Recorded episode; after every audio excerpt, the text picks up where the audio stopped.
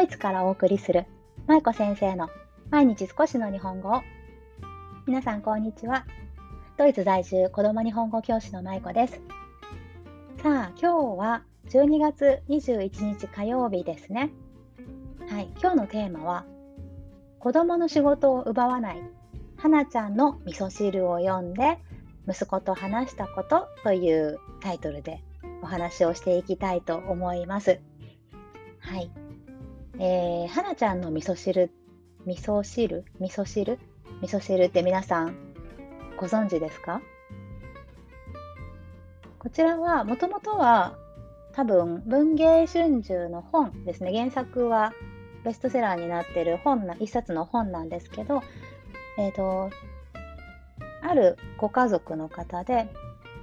お父さん、お母さん、そして娘さんがちょうどその時、花ちゃんっていう女の子が5歳だったんですけど、その時にお母さんががんで亡くなってしまうんですね。で、そのがんで亡くなる前に、お母さんからその花ちゃんに味噌汁の作り方を教えて、で、そのまあまあまあお母さんは亡くなってしまうんですですけど、まあ、その後もその花ちゃんとお父さんでねこう一緒に協力して力強く生きていくというお話の絵本になるんですがこちら皆さんご存知でしょうか？すごく有名な本でなんかあのドラマ化映画化もされてるみたいなんですけどねでまあ結構前の絵本なんですけどそう原作が絵本違う原作が本でで絵本にねあのな絵本も出ているということなんですが、ね、こちらの本がうちにもあるんですね。で、まあ、時々息子が読みたいと言って持ってくるので、息子と一緒に読むことがあるんですが、もうね、読んでいると辛くてね、もう涙が出てしまって、私最後までいつも読めないんですけど、ちょっともう すごくちょっとまあ悲しいお話なんですけどね。まあ、でもその中からすごく学ぶことがたくさんあったので、今日はその花ちゃんの味噌汁という絵本を読んで、息子と話したことを中心に皆さんにお話をしていきたいと思います。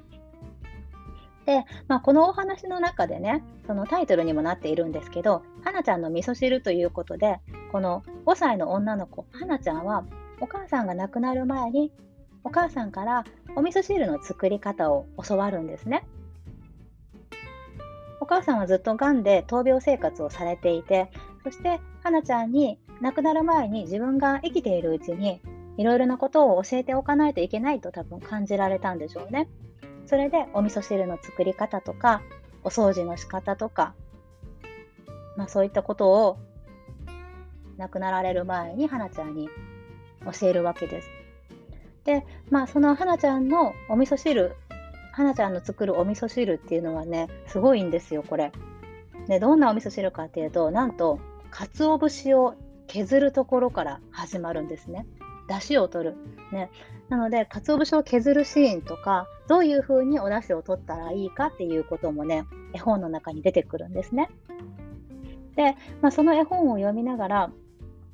あのー、息子がお味噌汁ってこういう風に作るんだねっていうことをね、知ったみたいで、その鰹節の削り方とかはね、こう、とっても興味深そうに見ていたんですね。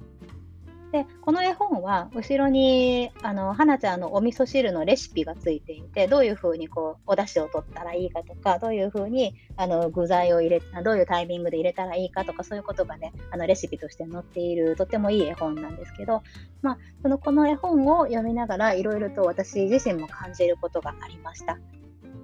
でそれは一体何かというと何でもかんでも私が今息子のためにしてあげていることっていうことは実は子供のためにしているんだけどすごくリスクが大きいなって思ったんですね。どういうことかっていうとなんだろうまあ私も親ですからやっぱり子供のために何かしてあげたいって思うんですよね。子供が困っていたら助けてあげたいし、ね、一人でできなかったら何か手伝ってあげようかなって思っちゃうしでもこの絵本を読んで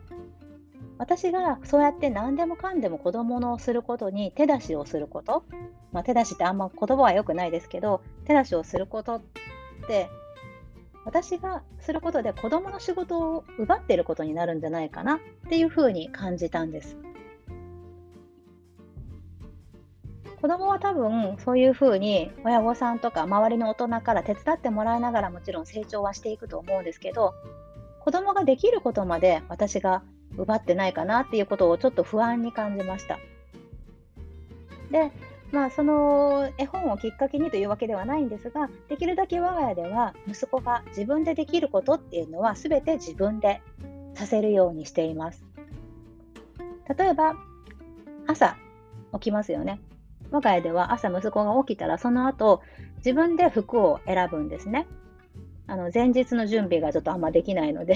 なので朝起きて今日はこの服っていう感じでね自分のその日の気分に合わせて色とかあの好きな柄とかを選んで服選びをします。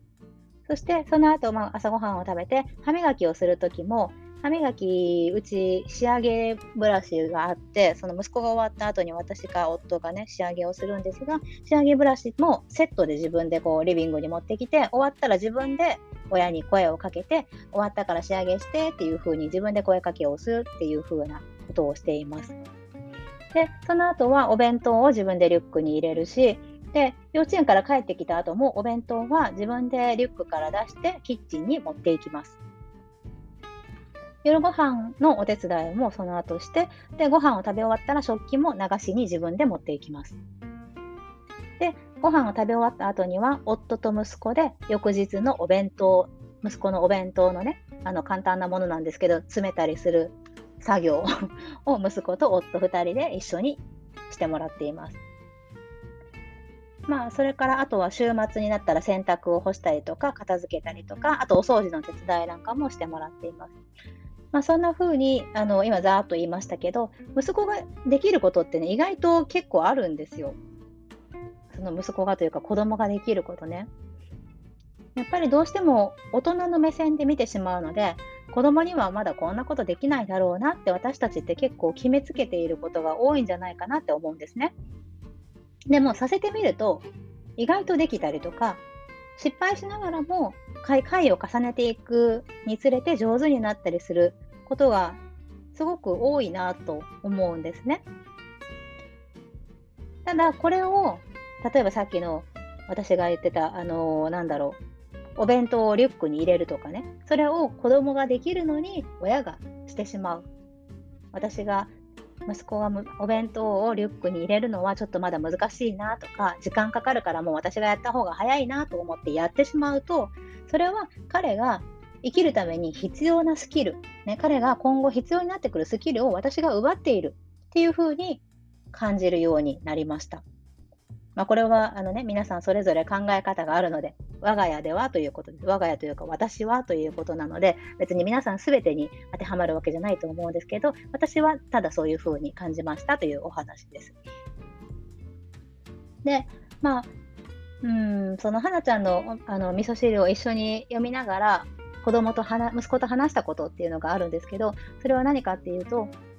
花ちゃんがお料理をしてすごいねとか花ちゃんがお料理してるからあなたもしないといけないわよっていうことを話したんじゃなくって